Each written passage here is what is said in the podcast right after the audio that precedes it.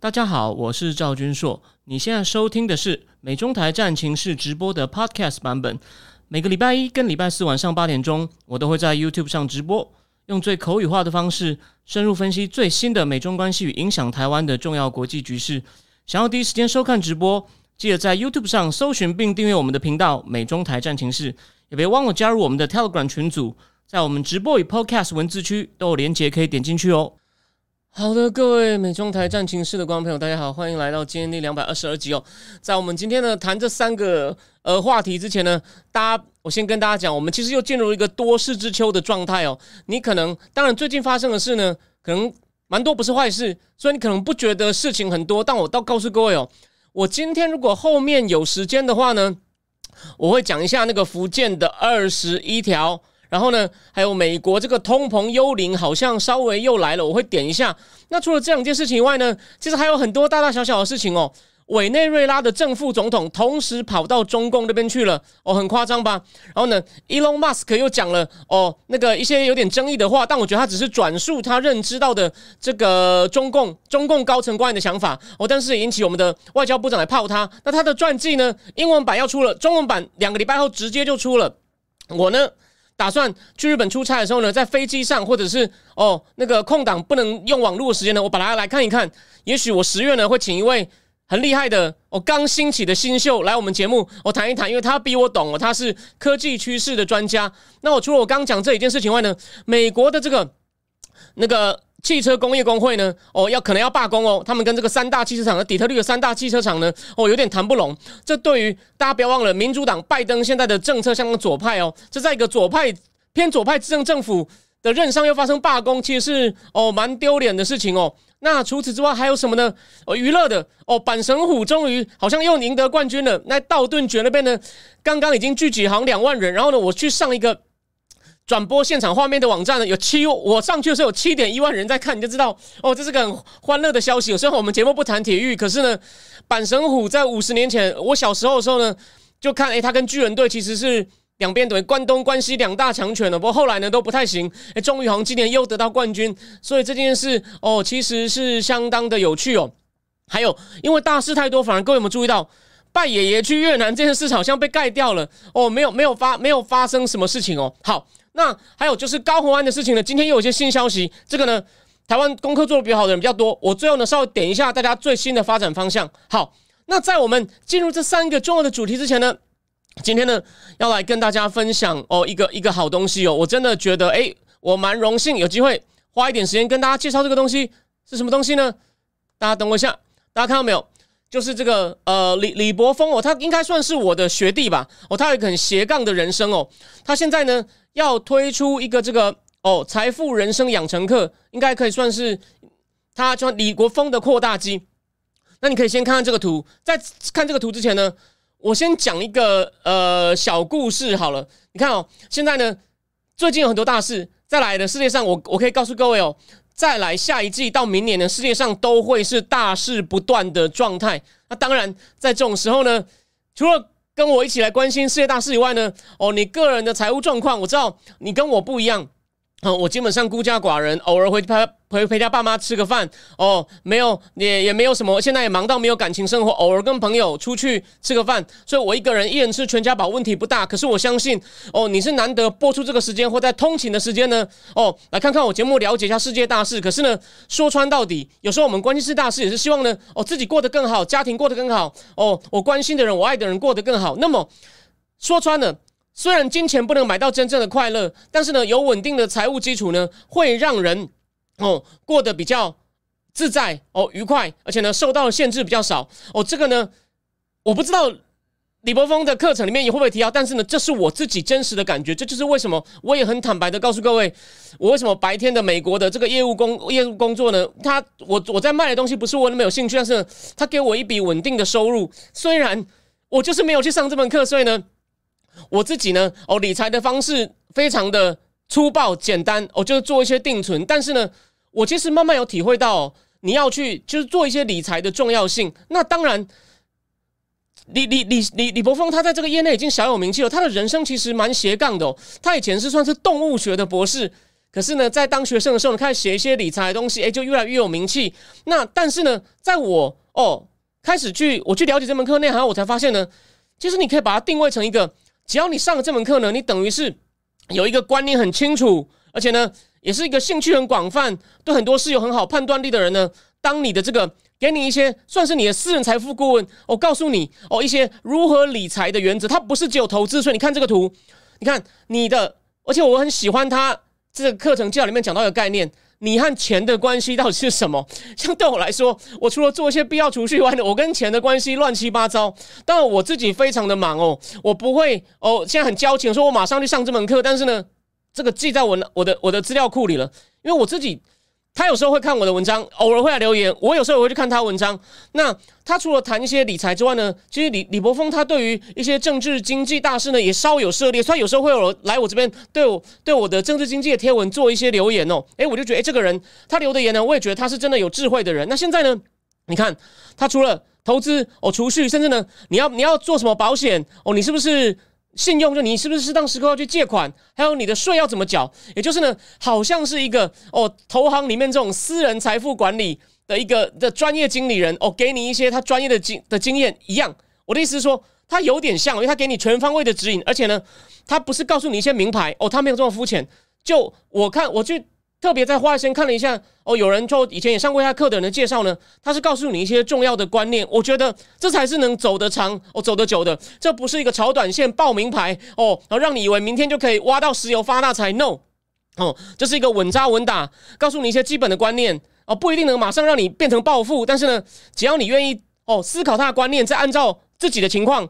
放到自己情况，哪些适合，哪些不适合，所以我觉得呢，这是对一个喜欢思考、想要慢慢帮自己建立一个稳定的哦财务基础的人的话呢，哦，给你一个他从各方面哦，你应该考量的各方面，他都告诉你一些原则。我觉得这样是最根本也最好的，而且呢，他的功力在江湖上毋庸置疑。那我也本来也知道他，虽然我看他写东西哦，并原来并不是以财务为主，但是我看他偶尔谈到一些理财小故事呢，我其实相当欣赏他，所以我们也算是连友，所以呢，我很荣幸的哦。推荐这堂课。那目前呢，它到九月初之前呢，它目前是三七折。如果你打这个用我们这个直播的这个站这个特惠码 UTC 三五零的话呢，呃，会有三七折折扣。所以呢，呃，有兴趣的人欢迎你把握这机会哦，去上他的课。那我呢，我也记住这件事情了。虽然我现在真的很忙，我我真的没有多余的时间，但是将来我比较有空的时候呢，诶。我现在拼命工作哦，白天也工作，晚上也工作，赚到钱呢，我也对吧？我必须要调整我跟钱的关系。我非常喜欢李博峰老师这句话：你跟钱的关系是什么？哦，根据你的这个财务状况哦，理财状况，你的资产、你的理财目标，还有你的资产状况哦，然后呢，各方面从各方面去考虑，做一个最周全的规划。所以这边呢，我郑重跟大家推荐。好，那我们就先讲到这里。我再来呢，我们今天就要开始进入我们的这个正题，正题。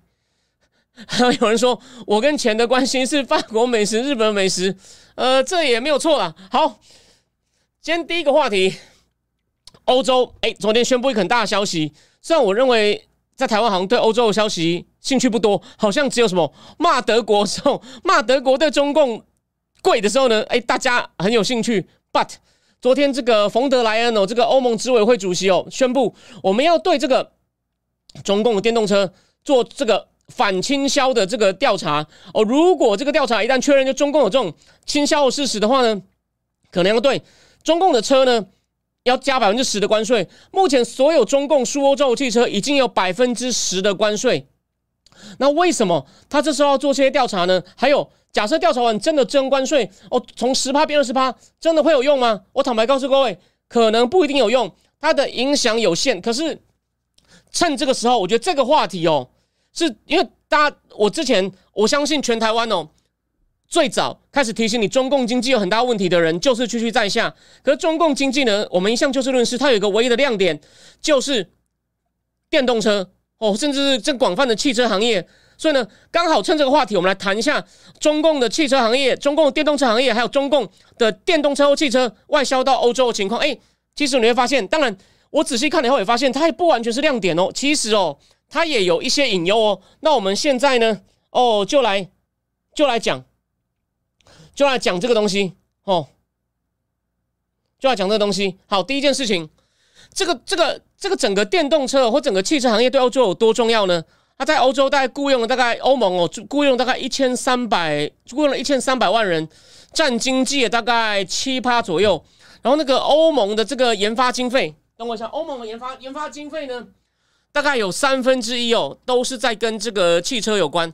那欧洲有很多很传统的汽车牌子啊，像德国大家朗朗上口的哦，福斯啊，B N W 啊，哦，Benz 啊。那法国有这个雷诺啊，然后意大利有菲亚特啊，瑞典有那个那个富豪啊，哦，英国英国也有什么 Land Rover 啊这些哦不，英国不是欧盟，对不起。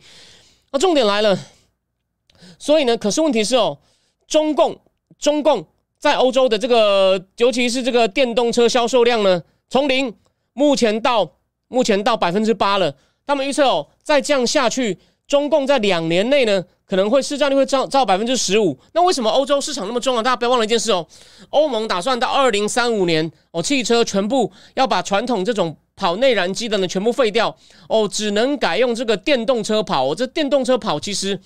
嘛，所以说二零三五年就没有，所以呢，中共目前呢拼命在抢占这市场，所以在这个慕尼黑的车展呢，慕尼黑的车展现在快有个车展呢，我金融时报就有报道，他讲一个这个小鹏的高管呢就去，就说哎呀，看到很多老面孔。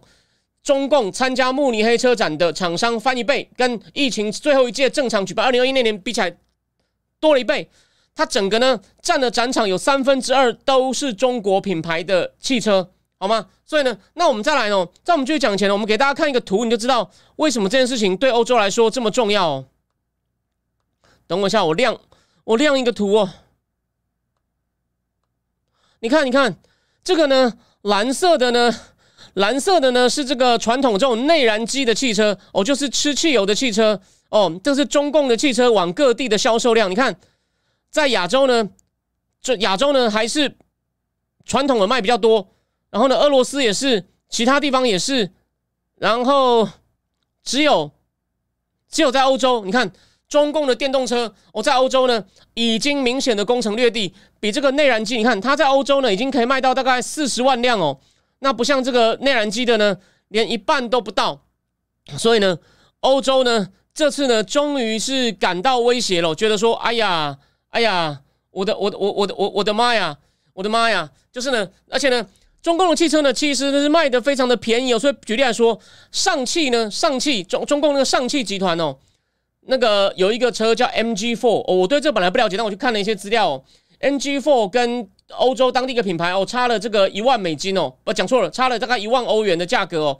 那可是呢，欧洲汽车当然还是有些优势啦，它的电池比较好，它叫 infotainment，就机车上这种娱乐资讯系统哦，资讯娱乐资讯系统比较好。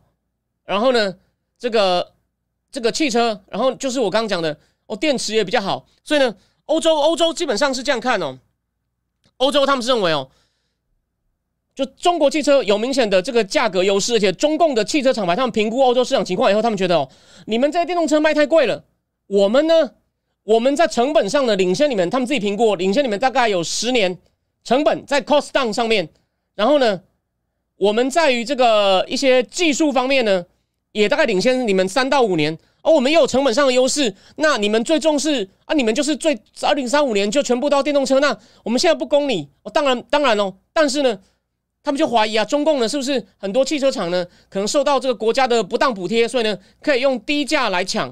那欧洲厂商目前大部分的态度是什么呢？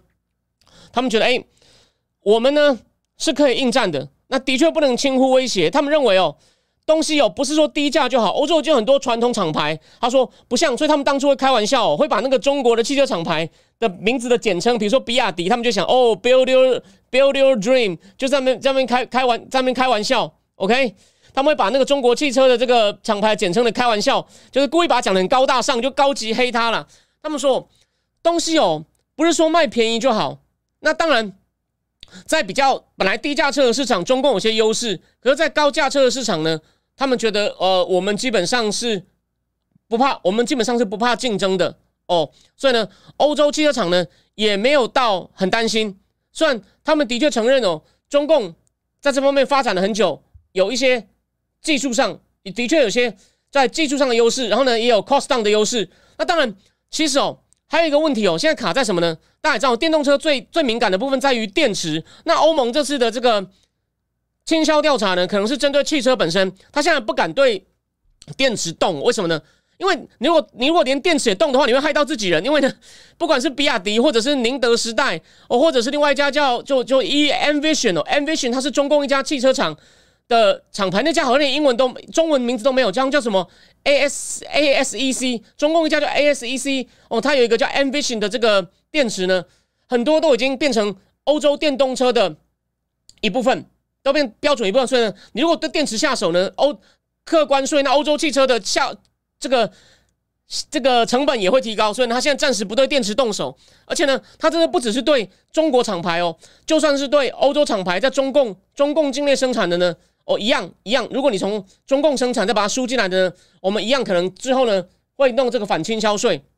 好，那我们讲个具体的数字哦，比亚迪现在一年，但明年预计会生产四百万辆车，那它预计百分之二十到二十五呢会出口到欧洲，所以呢。它可能会有一百万辆卖到欧洲去，那现在有个预估啊，也许啦，有这个税以后呢，它可能销售量呢可能会影响到十万辆了。这个呢，哦，不是很大，毕竟一百万辆有一些小小冲击。可长期来看呢，所以呢，对欧洲来说，老实说，其实哦，欧洲当初对这个太阳能面板哦，也是针对中共的威胁哦，也寄出关税。可那关税开征大概是一二还一三吧，是我有点忘了，这个要去查。六年之后，他把关税取消了，然后呢？反正没有什么用，然后欧洲基本上面板业也没有了。可这次这次有两个情况不一样啦，汽车业基本上是欧洲很多国家经济的根本。我刚刚一开始就告诉你，它对欧洲经济的重要性。所以啊，它不能像面板业是新的嘛，我没有弄起来就算了，哦，给你拿走，给你捧去就算了。啊，汽车业这个就算不算亡国，哇，那多少工人失业啊？那不就变成整个欧洲就变成那个，尤其是德国哦，法国其实汽车业蛮严重的，不蛮严就是占比比较大。德国、法国。甚至意大利，那这些国家，尤其那些汽车为主的工业的地方，那不就变得跟那个美国一样了吗？就变成会有一些这种民粹主义者出来，很失业嘛。所以这件事呢，非同小可。而且重点是，这个坟墓等于是欧洲自己挖的，是你自己二零三五年不要哦，不要说不要柴油车，全部都要电动车的。结果呢，现在中国车大举扣关，它的确有成本优势，背后可能还有这个国家的不当补贴。所以啊，其实哦，如果你只是按照规规矩矩的方法动，现在这样动，老实说，我觉得有点晚了。当然，不晚动比不动好。可是呢，你可能真的要很扎实的，就像当初美国发动贸易战之前，哦，班农跟 Peter Navarro 请那个 Lightheiser 说：“你们快一点，我们几个月就要下手砍他。” Lightheiser 说：“不行，我们要砍也要理由充分。”调查了八个月，出了一本报告，砰再下去。然后呢，只要中共反击。美国就这样加码一路打上去，那现在中共呢也很不高兴，中共商务部就发一个声明，说你们呢在影响这个正常的供应链，你是保护主义作祟哦，你是怕你是怕竞争哦，中共就很不客气，说我们必要的时候呢会采取反制，中共当然会这样，中共当然会这样讲啊，说你这个呢真的是影响正常供应链哦，这是哦不公平的，因我们一定会维护中国汽车厂商的这个合法利益。哎，可你看这样讲就有个问题啦。也有一些欧洲厂在这边，欧洲厂也会设啊，说人家其实不是针对你啊，你不要专门乱用民族主义哦，乱用民族主义哦来这边挡啊，OK？当然，这对中共呢，虽然说我们说它的效果可能不会很大，不过就讲了嘛，你后面如果它这种一般的这种贸易反倾销调查不够，如果还有好像就我知道这个，但这细节可能还需要高手补充，我可能没有时间去查哦。好像欧盟就算过了啊，到底这个别的成员国家决定要加税，到底要不要配合哦？好像成员国是可以不要的哦。比如说，就像德国嘛，德国可能不想加，因为它会伤到自己。我刚讲了嘛，你德国厂商在中共境内设厂的车也要被加税，那伤到自己啊，他可能他可能就不要。所以呢，这个呢还可以观察。不过呢，中共当然会怕啊。你想想看，这万一引起大家群起仿效，我再给大家看一个图哦，你就知道，就说我刚刚讲了嘛，中共。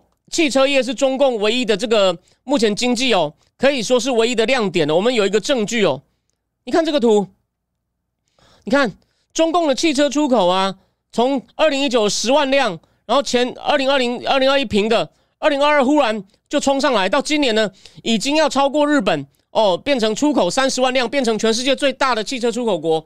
如果他刚开始哦，这他如果是他的最后希望的话呢，如果又被这个欧盟。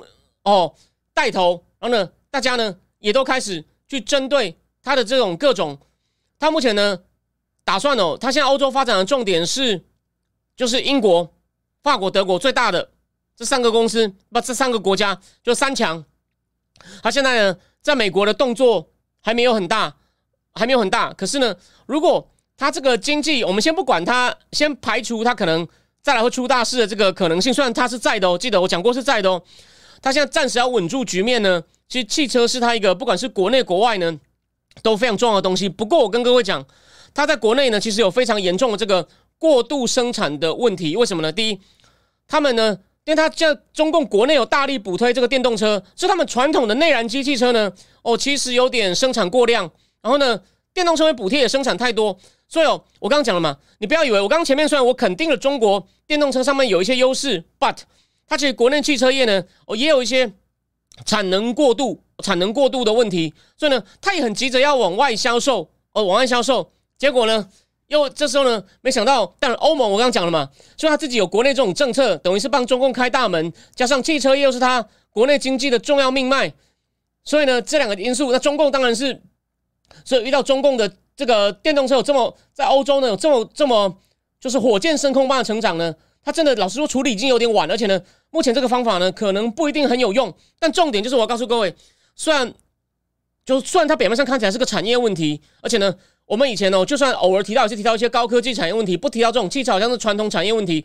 当然了，电动车跟绿能转转型有关系，但你知道我们这节目的基本立场比较偏右派，我们觉得哦，环境问题一向不是我们最关注的焦点。不过呢，这个未来呢？糟糕，我会越来越忙嘛，所以我说了嘛，我可能没有时间理财啊。但你有时间理财的人哦，听我节目这有理财的人，李博峰老师的课真的可以参考。那我自己呢，我必须要关注这个议题了，因为呢，它牵涉到中国经济的命脉。然后呢，它汽车业呢，也不光是都是实力而已哦，其实也还是跟它其他产业一样，有非常严重的哦过度产能的问题。所以，他现在想要就像一带一路一样，想要往别的地方倒，然后一倒呢，诶，欧洲终于发现我再不处理，这样还得了？所以再来会怎么样呢？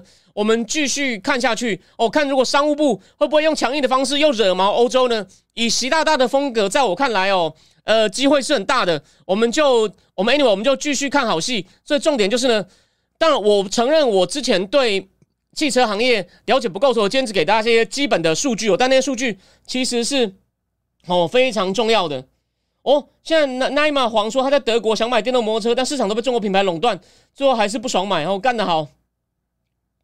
然后，IC，然后三电、电池、电控、电机这三个欧洲没有领先的，谢谢。好，对啊，所以 anyway，我的意思就说呢，我们第一个话题先讲到这边，然后我先换一下题目，然后我今天可能要，对对，我们今天可能就讲不到一个小时哦，因为我之后还要再接受一个 就是希望之声的采访，然后呢，所以我今天可能一定要在九点这九点之前结束。第二，金正恩，金正恩呢，四年没有出国了。这样坐坐着火车，因为什么？他的飞机太烂，要跟中共借。那这次呢？他为什么他他去的地方没有？等我一下，哦他去的地方没有很远，所以呢，他决定，他决定什么呢？他决定坐火车到一个叫做 Vost Vostny 的一个太空发射中心哦。他去参观普丁的这太空发射中心，当然是有原因的。等我说普丁。就表示他想要那个东西嘛，他想要俄罗斯给他一些技术啊，但为什么现在普京愿意做一个人情哦给他呢？那据说他是坐着，他是开着火车到那边，然后呢，他的火车里面还有装车子，他还要到附近去转一转，那个地方离那个海参崴哦大概几个小时的车程，在远东，所以没有那么远，他可以坐火车去，然后呢。他参观完那个发射中心以后呢，跟普丁先开了大概一个多小时，有官员在一起，大家集体的会议，再来一个一个多小时，又密谈了大概四十分钟。而普丁再来又请他吃午餐，哦，又请他吃了一下午餐。那他们到底想干嘛呢？其实哦，为什么普丁之后愿意跟他看？就在说你你看一看你要什么哦，你需要什么技术合作？需要我们卖你什么？我们先讲他想要跟普丁要什么卫星？他间谍卫星八月两次发射都失败了。哦，他为什么需要这些卫星？他需要监控美国跟盟国在附近的动向。为什么他需要这样？因为现在的确，哦，美日韩刚在大卫营合作，哦，也要专门某种程度，除了对中共以外，主要就盯着他了。南韩愿意参加，也是因为美国跟日本会帮他一起对付北韩。哦，因为北韩你也知道，从去年十月金小胖开始狂射飞弹开始，而且呢，这次金小胖去的时候，他故意又射了两枚飞弹。再从北韩的这个东边又射了两枚飞弹，就是要告诉他那个盯着他的那些世界主要国家，就是美日韩哦，说我不在的时候呢，你千万不要想轻举妄动哦，我一样可以让你很头痛。可他去呢，第一，他需要一些卫星技术，还有呢，跟想要跟普京转移从核子潜艇上发射导弹的技术。诶，这个中共其实蛮强的。所以这边插个话题哦，川普最后一年不是暑假七八月对中共各种制裁连发吗？郭文贵不是穿着浴袍在这个游艇上就讲过吗？陈小农一个理论一直说，那是因为中共的核子导弹潜艇，他说美国为了反制中共核子导弹潜艇有突破性技术，我一直反对这个说法。为什么？因为中共核子导弹潜艇的技术进步啊，陈小龙先生蛮厉害，可他也不知道具体细节哦，所以呢，啊，这个中共其实这方面一直都在进步。然后呢，这真正的细节，陈小龙也不会知道。所以你用一个你不清楚的东西来预测美国的行为发生改变呢，我认为是不通的。当然，美国一直在注意中共从核潜艇上发射导弹的技术，这个毫无疑问。只是陈小龙用这个去推美国的政策改变，我认为是不成立的。哦，这边我小小的反驳他一样，但 overall 他是个厉害的人。好，回过头来讲，他要间谍卫星导弹的技术，当然还需要粮食援助，因为北韩最近的情况哦，三年不太好。哦，他需要北韩的一些技术合作，还有只要俄罗斯愿意见普见这个金正恩呢，哦，他其实很高规格哦，他让他去看的这个这个发射基地啊，叫做 Cosmodrome 的这个发射基地啊，普丁也请也带让白罗斯总统去看过，也就是呢，普丁这个动作就高规格款待金小胖呢，说不定有一些俄罗斯的有些跟普丁关系好的国家呢，就比较愿意在普丁做一个示范以后呢，就愿意跟这个北韩贸易，为什么呢？你知道北韩现在贸易主要都跟谁吗？不是主要百分之九十七跟谁吗？当然了，中校都是卖玉兰花，知道。看我们节目一定要知道，就是跟中共。所以金小胖呢也趁机呢多元化，免得呢全部都靠中共呢，其实很不好。所以啊，其实中共每次试射导弹呢，到底啊讲错，北韩每次试射导弹呢，背后是中共叫他射。老实说，这真的是并非不可能哦。他被中共掐得死死，所以你不要看两个好像。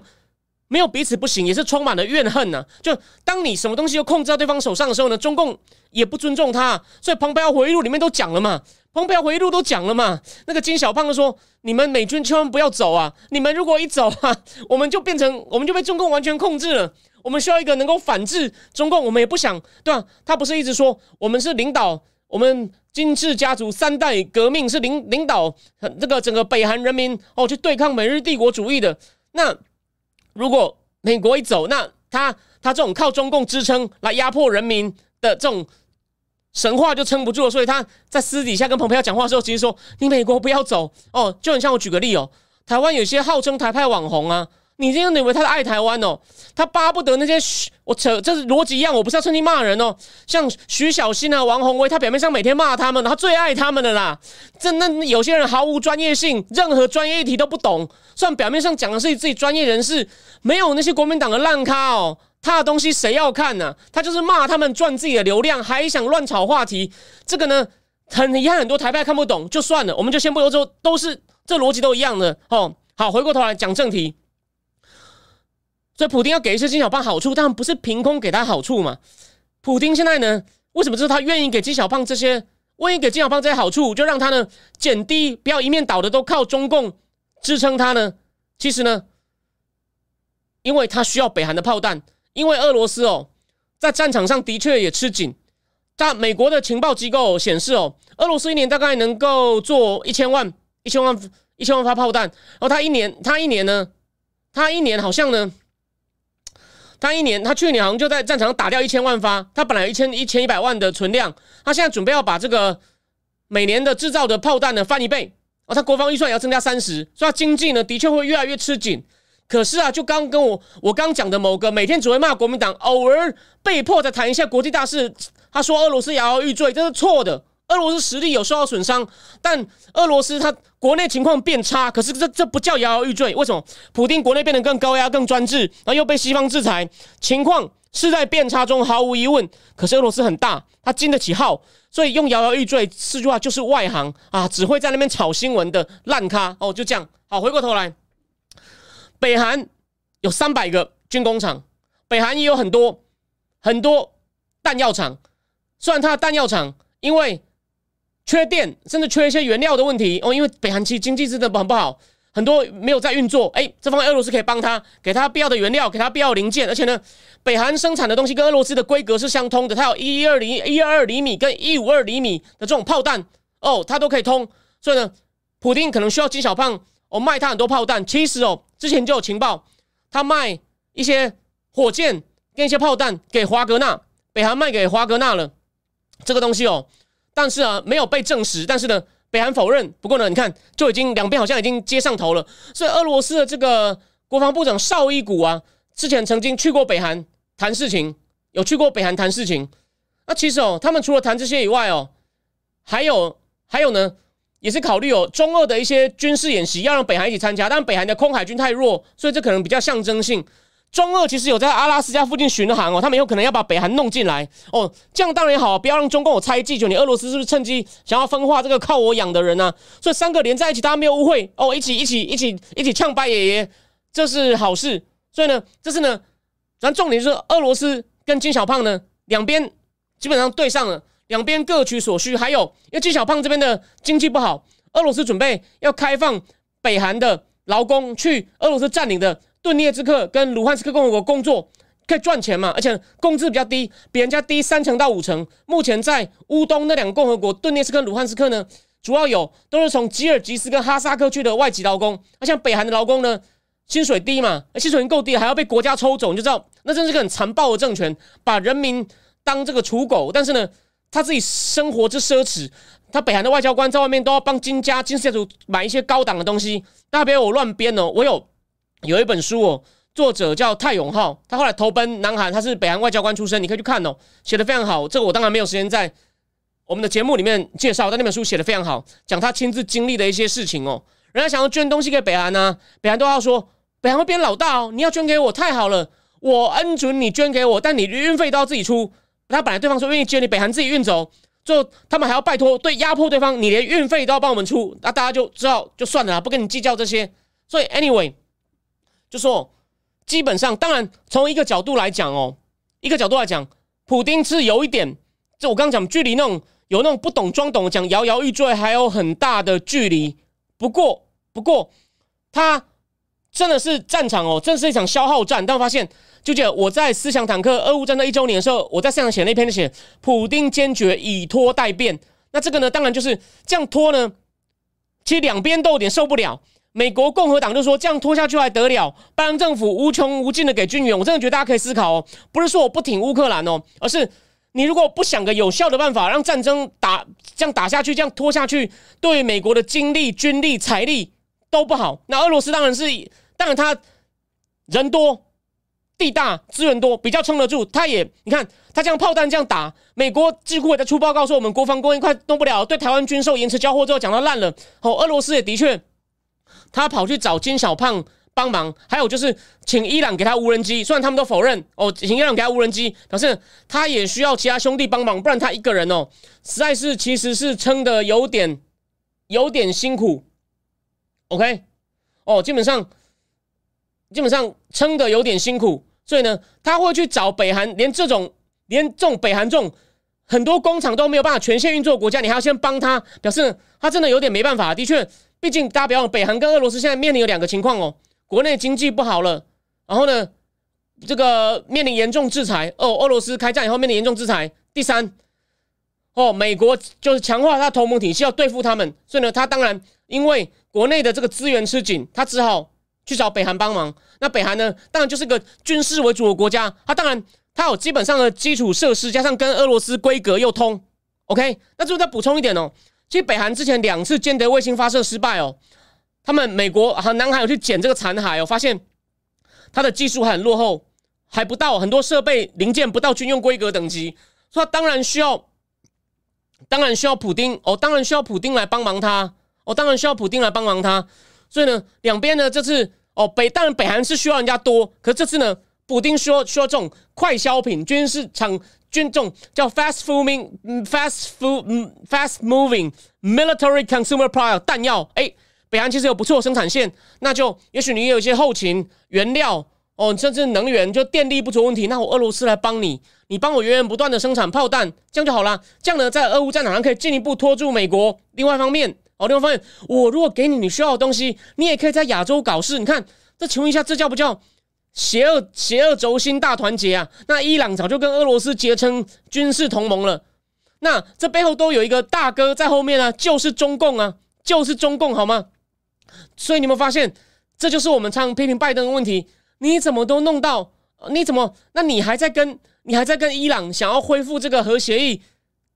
这不是搞笑吗？这第一个就搞笑。第二，你虽然一开始很算蛮挺乌克兰的，可是呢，你因为因为你挺的时候呢，还要受很多顾忌。我这样现在的，我最后再最后花几分钟讲一下，我没有看到细节哦。现在他们的反攻为什么不顺利呢？其实哦，有很多大问题，但有些问题你用推理都可以推得出来。就是呢，反正要过这个俄罗斯的雷区哦。其实蛮麻烦的，加上呢，他们其实战力最强哦，然后设备比较用的习惯的部队还留在那个 Bakhmut，然后在南方这条什么扎在扎波罗热或者是亚亚阿索夫海附近那边轴线是一些比较新的部队，拿一些比较新的装备，然后他们受的训练跟是北约的训练，它的很多比如无人机使用规范啊等等啊，跟在战场上实际上状况又不太一样哦，所以说啊。反正他们现在有各种就是不熟练的问题，虽然没有到大失败，可是为什么进展不顺？因为有各种新的问题，都是真的是一些很多很新的军事科技在战场上最新的应用。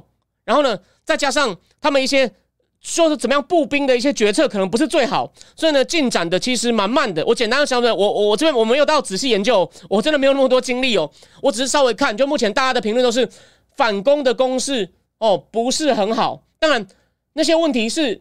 可以改变的，可是问题就是他没有空优啊，然后呢，战车也不够多啊，然后就，然后呢，加上我说了嘛，兵力还有点分散，所以呢，在每天只能推进大概一公里哦，一大概一一千多公尺，就慢得像龟一样啊，这样拖下，其实哦，美国我到你就是给他一次给他，你应该要，我想你应该根本要提供他更更快的给他更多战机，给他更多坦克，就是用，其实美国北约实力很够，你这样慢慢拖拖到最后还不是？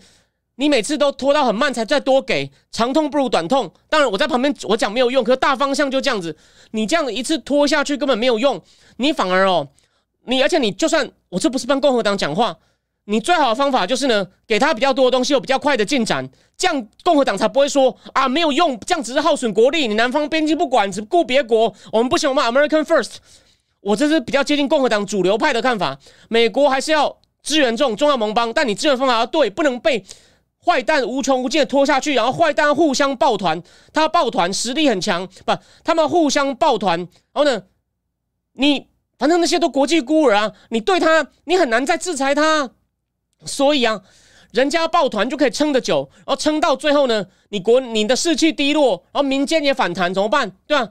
你要对付这种，就这方面，我我没有那么支持川普或 Ramaswamy，觉得好像宁可逼乌克兰割地，我们也要停止。哦，我有点我不赞成割地，不过我赞成是你要尽快用一些方法结束战争。这概念大家想一想，因为你不结束战争，拖累美国的心力，对印太不好。只是不能用强迫乌克兰牺牲的方式，有更好的方式逼普丁。当然，到最后关头，乌克兰要做一些很象征性的让步。这我不反对，记得象征性，而不是实质的大片割地。所以，所以这个这个话题，我们就延伸到现在的战况，也就是呢，你拜登政府如果没有决心的话呢，这些坏蛋会想办法靠得更近，就算不赢你，也可以继续拖累你，这样就赢一半了。OK，不要让他们赢一半，好不好？我拜登政府希望你能够想清楚，他们只要紧紧的抱团，为了生存，他们绝对招会很多。就跟就跟我们等下要讲的这个阿明一样啊，他招很多就会让你头疼。我们是希望这问题能够尽快解决，而不是大家在那边盯着。OK？对对对，就像风花雪月讲的，现在这是一种传统古典。不过呢，在战场上具体的动向还是有点不一样。它不是大兵团作战，大家都小规模小规模，因为现在的监控科技、无人机太发达，你大规模出去会被一下就被灭掉了。所以呢。大家都是小部队，小部队在那边冲，所以乌克兰基本上都是排跟连再出去而已。哦，不敢用整个 brigade，用整个旅出去会出问题。哦，但是呢，它它基本上的形态的陆战，有些地方是回到一二次大战是有点像的，是没有错的。哦，好，那我们西方是最精高的昂贵设备，所以呢，给乌克兰有给，但希望不够多。然后呢？他在战场怎么样应用，西方的训练还不一定对得上战场实际实况，所以呢，他们反攻是遇到各种你想不到的大大小小问题，所以呢不够快，但没有到失败，只是呢很遗憾，好消息过不来，所以呢继续拖下去，哦，对印太就有点影响，所以呢，我正听他台湾的主流分析都一面倒的说，共和党的人就想抛弃台湾，这样讲不公平，因为你不能不考虑到这干这美国政府不是你管的，你就你站着说话不腰疼，又不你。那如果他说你台湾也要分百分之十，你看一下这些人还会不会讲说你不可以像共和党这样不要弄台湾，好吧？想一想我讲的这个，想一想我讲的这个观点哦。如果台湾我也要寄一份账单给你，看你要不要你，那你又说哎，我们顾自己都顾不得了，那我为什么要顾他？那美国会跟你讲啊，奇怪，这我的国家，这我纳税人的钱呢，为什么你可以这样指挥我，叫我无条件的要撑他打下去，然后我只要说想结束就说我出卖盟友不顾道义，大家想一想好吗？好，我们第二个话题就先讲到这边。哦，这个反正金正恩跟普京见面的重要环节，哦，我都已经全部告诉你了。我们最后啊，我们来讲一下这个。我觉得今天这个东西很有趣哦。郭董这一招其实蛮妙的哦，大家记不记得？但这招后面有些问题，我等一下告诉你。这个至少大略印证我的预测吧。我说阿明招很多，虽然招不一定有用，可是他跟侯友谊就是。当然，侯友谊后来有出两三个那个巴士量表的政策是符合台湾需求，他难得出一招漂亮的，我们就事论事给他鼓掌。可是健保老人免费哦，那其实有点不公平，那那真的有点不公平，因为健保使用者大部分是老人，而且呢，因为老人资产很多啊，不是说不给老人，是老人能 afford 啊，你要去补贴他啊，年轻人要养家用健保用不多，那就是他们命有钱。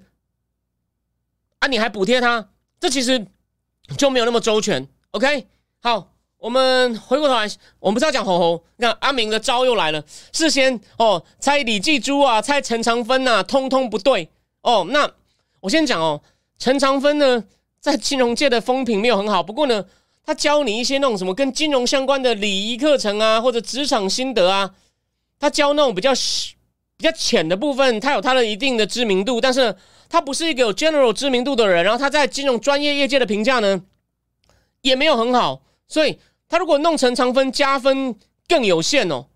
因为那那你说赖佩霞，你就譬如说弄个演员是要选吗？哎，第一，这个第一，这这真的是超有话题的。第二，他可以，那他有很多好处。你先听我讲，虽然有些可能后面不一定好处，前面第一，这个话题好不好？今天整个大家都在讨论有没有？而且第二。甄选之人还是台派的比较喜欢，虽然我猜喜欢的也不只是台派，因为一个东西真的要大红哦，不能只有台派捧场，所以为什么可惜啊？姚文智的流麻沟啊，问题就在于非台派的捧场太少，所以只有四千万。我觉得，当然他没有他没有到拍到一部很棒，我觉得他是一部蛮不错的电影，各方面都有不错的水准。可是因为他的那种意识形态太接近台派，所以我认为我这样讲好了，但这是个预估，我只是说。我认为他这片值得大概八千到一亿的票房，为什么只有四千？就是因为那时候选举没有选好，连台派都堵烂了，台派都没有去看呢。后面心情没那么好，不然我觉得，假设那次去年选举选的好哦，当然因为只有台派去看，所以大概就是五六千呐。但但就没想到最后选举又没选好，又被砍了一把，剩四千。好，回头台我要讲重点是什么呢？我要讲的重点就是啊，今天人选之人，虽然他的东西比较偏民进党，因为毕竟。厌世就党工出身嘛，可是他在台湾有普遍性的影响力，就算不是台派，他并他虽然影射的有些东西很强烈的伏笔在谁在讲谁，他里面比较偏民进党，可是他整个戏是拍的不错，所以呢，不只是台派，我相信一些非台派的也很也也看得蛮开心，因为他他的他的主题其实是有点 universal 的，他反而没有谈什么具体政策，他在谈这个性侵哦，性侵牵涉到一点点环保，还有党工为了家庭，其实他在讲一个有点像是一个。他有点想讲一个什么呢？有点像一个政治职人剧哦，政治职人剧，真的有普遍的话题，而且林月珍的角色其实演的不错，所以呢，OK，今天就尴尬了。所以今天有人就好像比较讽刺的说：“那请问一下，某些进步青年是不是现在要出开始出征这个人选之人呢？”所以这一招在战术上是蛮厉害的。他找一个根本就是蔡英文的影射的人来，那你要你要大大的骂他嘛。第二，他有长期的知名度。哦，虽然我小时候他还蛮红的哦，虽然这几年好像要好一点，就是没那么红，可这片又又红了，所以呢，有话题，这没问题。以短线来说，毫无疑问，毫无疑问是成功的。有有话题，当然，虽然有人说弄一个演员，弄一个演员是不是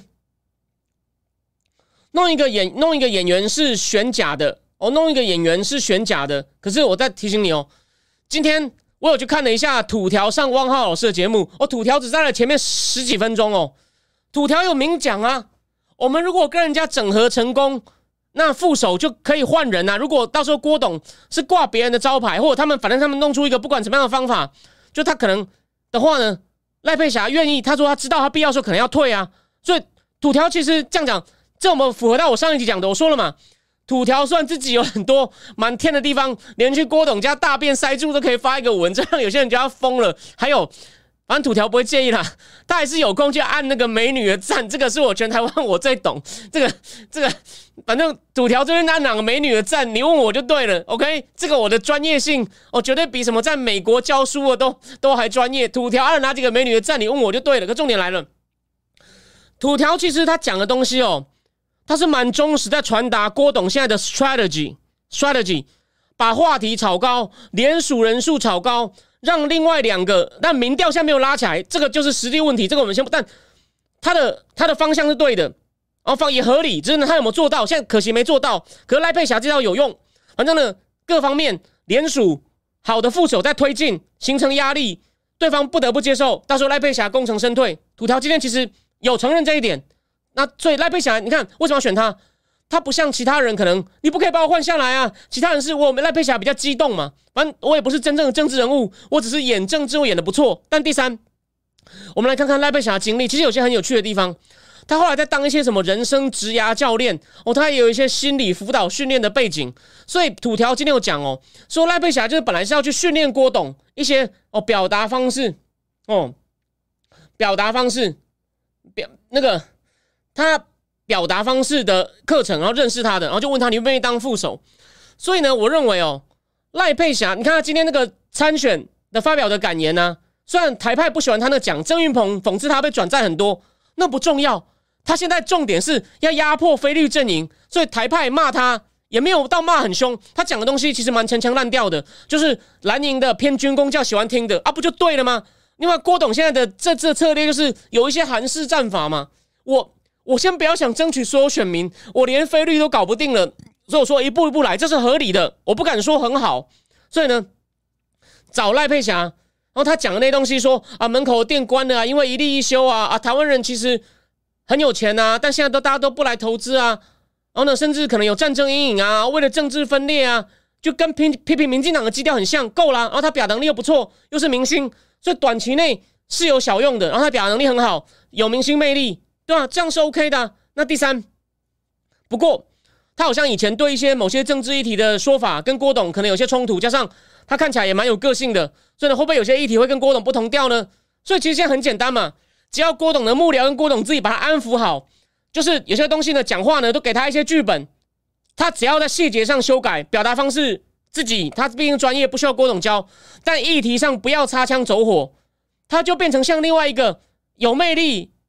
有眼光的发言人，而且呢，公示之后可能还要播他的剧，金钟奖还入围，他说免费的宣传呢，哦，然后呢，他只要再讲一些蓝营喜欢听的话，再讲一些冠冕堂皇的，就让台湾变得更好，其实就够了嘛。然后呢，又有话题，就啊，可请问一下柯文哲，现在也是有个女生跟他很有话题啊，高红安都是丑的，然后侯友谊那边去访美没有人要理，所以菲律你看哦，矮个子要比高。其实郭董相对高哦，我没有说他真的高，其实是有用的。各位，那这一招呢，就说就说阿明，其实他还是有，他还是他的战术上还是有一定的哦高明的地方。只有说隐忧就是赖佩霞会不会自己擦枪走火，不受控制有问题。所以郭董的幕僚要好好辅导他，又跟他讲说，你阶段性任务很重要，就是帮我们发挥好公关的角色。哦，反正呢，这样，所以你说选一个演员这样不好，不用怕啊，他他可能最后不会撑到底啊，这很重要。我先要讲，虽然目前看起来哦，郭董他的方向，我认为我读我懂，可是问题他现在只是做不到，但他方向的方向是对的。他如果民调拉不起来，最后变三个各自选，大家都要选爽的，我要请人家吃一顿高档日本料理，那这是我自己要负责任心，我说到就要做到。可是他现在还在积极推进，就是另外两家会被我吃掉，然后呢？选赖佩霞进可攻退可守，合理又有话题，加上你不用担心。虽然有人讽刺说他他之前是演蔡英文演林月珍，之后可能变叶玉兰，我觉得还好。但你如果他的发言大方向你要跟他协调，你不协调可能会变叶玉兰。但只要协调好的话呢，他比叶玉兰厉害多了。我是说。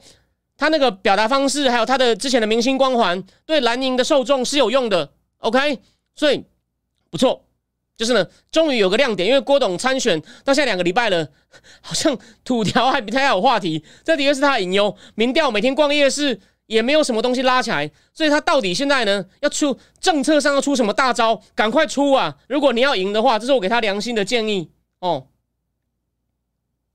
那个。那有人问我说：“你怎么都知道土我土条按哪些？你不是都有追？当然呢，当然呢。哦，对对对，那个 Shelly 张有说他参加过反核联署，对，所以这这可以协调，这可以协调，就说现在情况变了就好，这个不难，因为这样讲赖赖没有带 activist，他可能因为是以前的明星嘛，他可能有些东西找他一起参加过，可是他有长期去积极倡议什么东西吗？没有，所以呢，没有没有。如果他是坚定支持什么，跟郭董反过来，那就那就那就那就麻烦了。这个还好，他如果只是刚好参与过一次。那个没有到那么严重，各位没有到那么严重，所以总的来说，反正我的意思就是说，你你说到他的有些赖佩霞的问题，我倒觉得不是问题。当然还有个很妙的，他竟然哦，他说他有去甘乃迪上过那种什么领导力学分班，那里面有很多欧马幕僚，这个点碰风了。那种学分班也就是给那种哦有钱的人哦，也是去 networking 一下，然后学会一些很华丽的词藻哦。那那里面能接触到真正很有权力的人吗？我觉得不行。不过呢，可能有一些。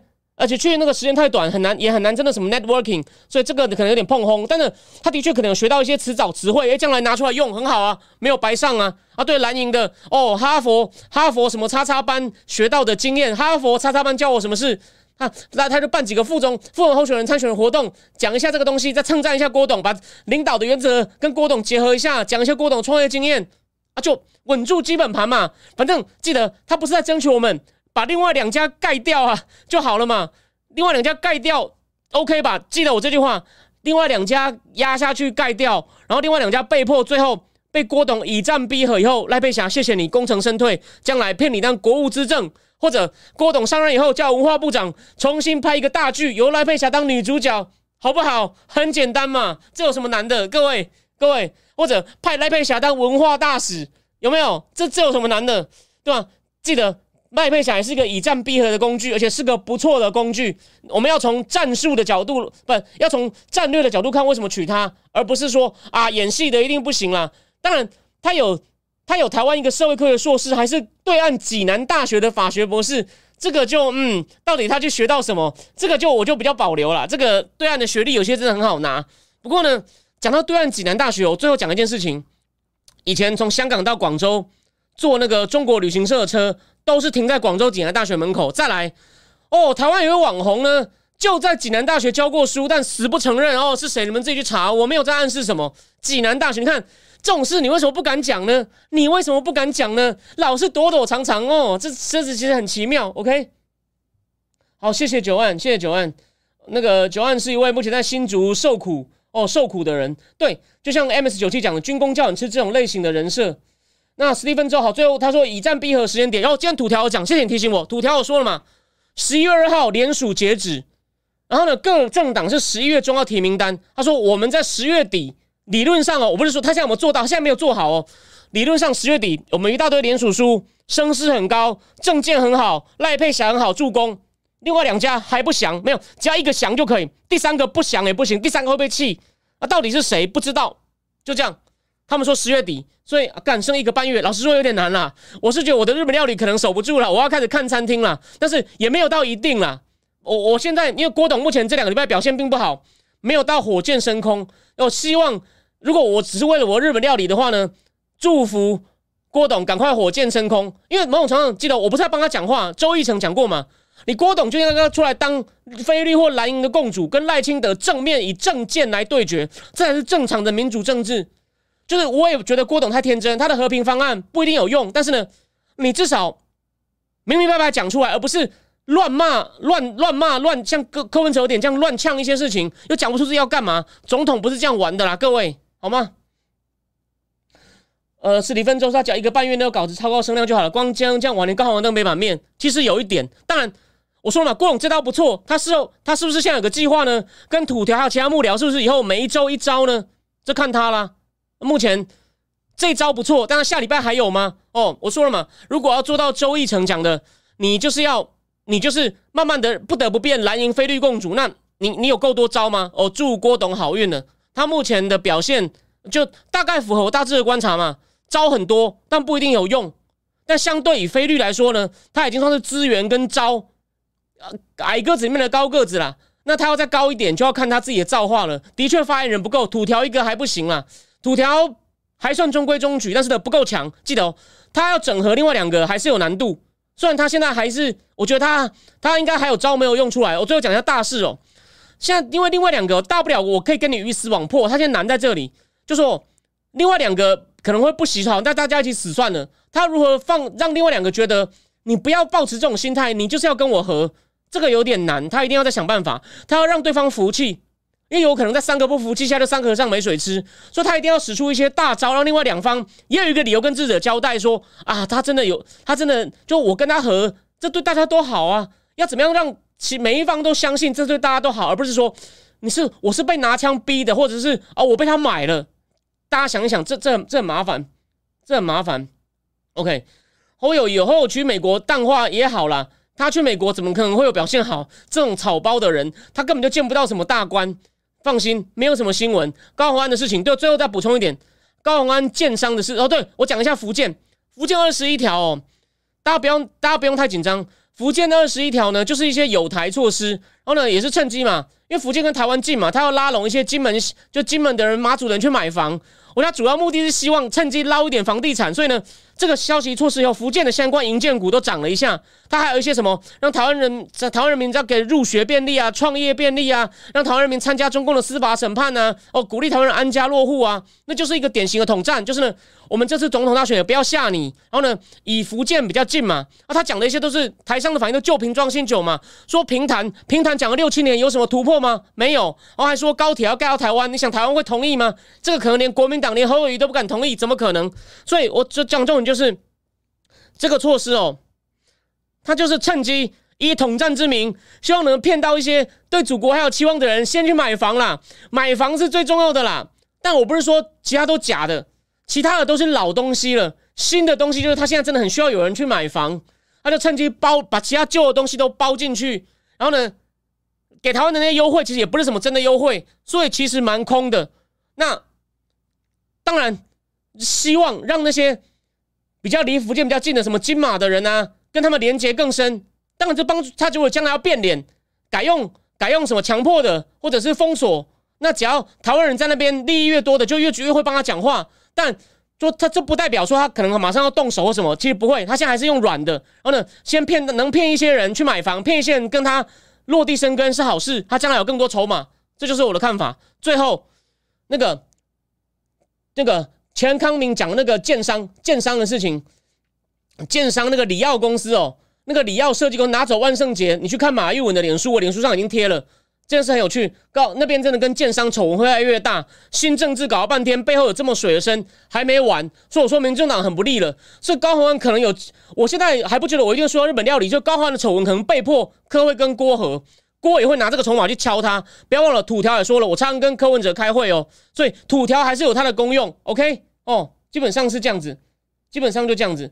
对，就像宁师林谦讲，台商很精明，这样人跑一大票了，所以他这个措施哦，哦其实很弱。然后呢，他这应该也不是，这应该也不是说要告诉你说他将来这不是说我们黑白两手并用，他现在就是希望再扮一下白脸，但主要就是我觉得是建商想解套，然后呢又搭配统战目的，想先骗你，被就是又有又让上面觉得哦我们有在搞统战哦，一方面又又顺便想要绑他们的经济跟房地产不好解套，所以看起来很漂亮，一石多鸟，可是。真正的用处没有很大哦，这就是我的看法。然后就这样，然后回过头来就是大家，就我先预告一下，郭董如果没有好的招的话，高华那边还会再继续报，不会这么快就完。那个钱康明哦，才去几个月，没想到知道这么多事情。就像李正浩讲，钱康明有些问题，不过呢，有个好处，他们两个都有互相很多对方黑资料。让钱康明爆料，李正浩昨天那集很精彩，你可以去看。他说他有点天，这两个人都不敢告对方，就在媒体上一直互相伤害。这真的太好笑了！事先我也没想到会有这种事情，这种闹剧很好看。赖富基本上就躺着选，我已经讲过，他就当吉祥物了嘛。OK，大致上，大致上是这样子。OK，OK，就我讲的，动手是海南海或菲律宾。OK，好，那九点就讲到这样。我等一下还要跟那个希望之声接受采访，就是吃那个不是吃那个了，那个。那个谈那个北韩跟俄罗斯的问题，OK，就我刚刚讲的东西，我要再跟他做个简短采访，就这样。然后呢，我们就下礼拜一再见喽。然后我跟那个郑之棍最后预告一下，下礼拜三就有节目，因为我礼拜四我老板就要来了，那天我没有时间，好吗？就先这样子。然后 OK，然后最后发现最近的同时收看人数好像变少了，我也不知道为什么，希望是你们转，希望是转到 Podcast 的那。那因为看起来有变少，所以还是如果你愿意的话，帮我推荐一下，帮我转发一下，就这样，谢谢大家，下礼拜见，晚安。没有千勇，他只是让建商盖的房子解套啊，建商盖房或者是多一点人去买，把房价拉起来吗？好吗？就这样，晚安。